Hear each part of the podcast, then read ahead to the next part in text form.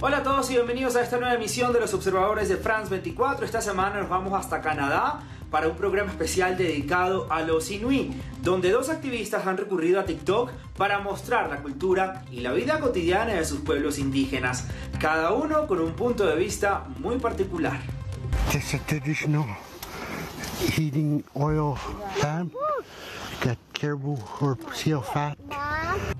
Cenar en un iglú, cazar en la vaquiza o enfrentarse a la larga noche polar del invierno. En TikTok, un profesor inuit publica videos desde Tayolak, una aldea de mil habitantes en Nanubut, en el extremo norte de Canadá. Él cuenta cómo los inuit siguen viviendo sus tradiciones y su cultura, pero también su vida cotidiana en esta región inhóspita, lejos de todo. Nuestra comunidad es tan remota y está tan aislada que no tenemos carreteras. Así que la única forma de conseguir alimentos es por avión y por eso los precios son tan altos.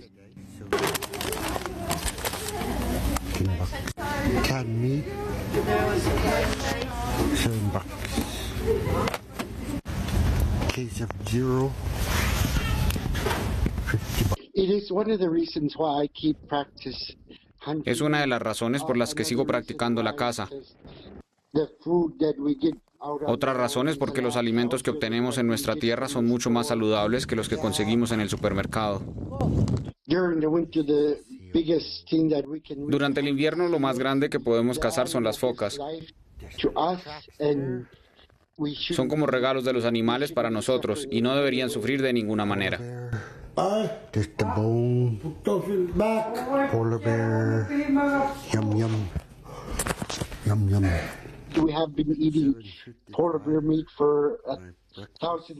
Llevamos miles de años viviendo de la carne de oso polar. Es parte de nuestra cultura, de nuestra herencia. See Por eso, cuando vamos a cazar osos polares, por ejemplo, vemos entre 20 y 40 osos y solo se nos permite cazar uno. Ellos tenían que usar mucho los iglúes hace mucho tiempo porque para dormir afuera hacen 50 grados bajo cero y adentro de 5 a 10 grados. To 10 degrees in the igloo. The igloo that I El iglú que mostré en mi TikTok está a unos 5 minutos a pie del pueblo. El iglú que mostré es para que la comunidad se reúna y muestre cómo vivían los inuits hace mucho tiempo. a partir de finales de mayo el sol nunca se pone.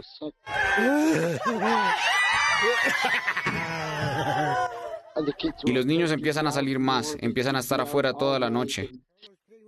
The time doesn't make any difference. La hora no hace ninguna diferencia. Uh, the Canadian El gobierno canadiense nos ayuda a salir del Ártico, the Arctic Inuit por lo que siento orgullo de mi país.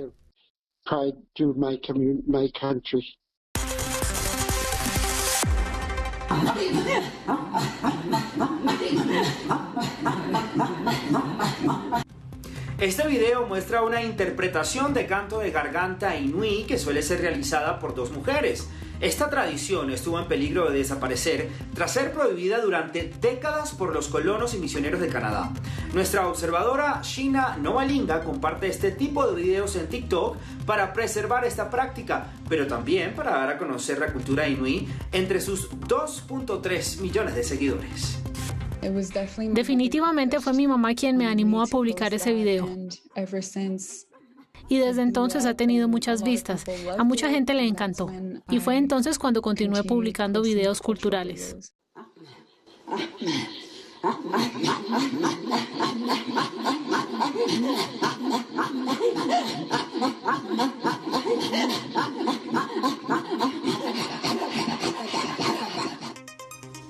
Recibí muchos comentarios negativos, pero creo que con el tiempo la gente se acostumbró mucho más y empezó a apreciar nuestra cultura cuando les explico lo que significa para nosotros e intento educar a la gente a través de mis plataformas.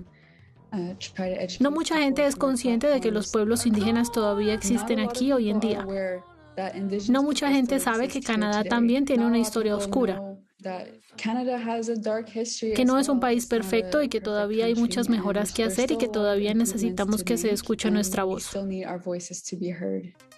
¿Qué hay de cuando ustedes masacraron a todos nuestros huskies? ¿O de cuando se llevaron a nuestros niños a internados para abusar de ellos de todas las formas posibles? ¿O cuando nos dijeron que dejáramos de hablar nuestra lengua y de practicar nuestra cultura, como el canto de garganta y nuestros tatuajes y todas esas cosas? ¿Eso no es oscuro? ¿Eso no es racista? ¿Eso está bien? Eso fue hace como 60 años. Mis abuelos pasaron por todo eso.